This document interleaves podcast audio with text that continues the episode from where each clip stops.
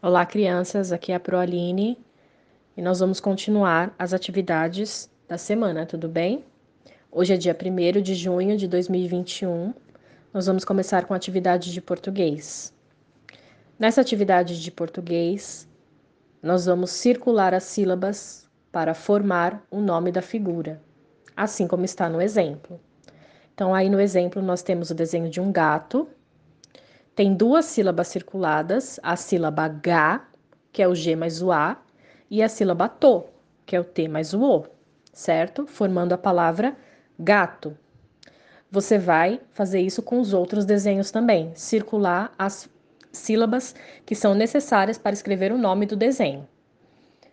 A dica é: fale o nome do desenho em voz alta, repita o nome do desenho ouça com atenção o som das sílabas que você pronunciou para você poder achar elas aí e circular.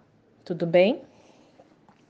A próxima atividade de português, você vai completar as frases colocando o nome de cada figura. Então, aonde está a figura, você precisa escrever o nome dela.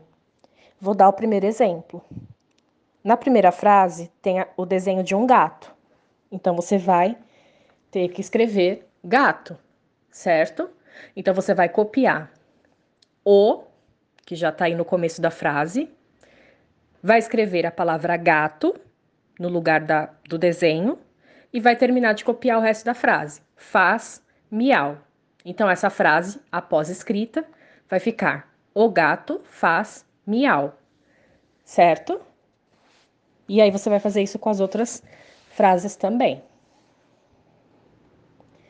Na atividade de ciências, nós vamos fazer a leitura do texto que fala sobre o movimento do Sol e as sombras, e depois você vai circular as palavras Sol, sombras e céu, que estão aí no texto. Vamos acompanhar então a leitura do texto. Durante o dia, com o movimento do Sol, as sombras também se movimentam. Ao longo de um dia, a sombra é máxima ao nascer e no pôr do sol, e é mínima ao meio-dia. Isso explica as diferenças no tamanho das sombras no decorrer do dia. Então, de manhã, a sombra é mais comprida, ao meio-dia quase não se observa a sombra e à tarde é mais comprida novamente, devido à posição aparente do Sol no céu. Para finalizar, você vai fazer um desenho através, é um registro através do desenho do dia é, que você estará fazendo essa atividade com a posição do sol no horário em que estão desenhando.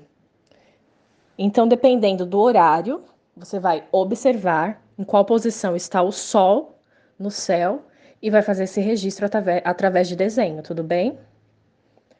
Por hoje é só. Qualquer dúvida é só entrar em contato com as suas professoras. Bons estudos e até a próxima!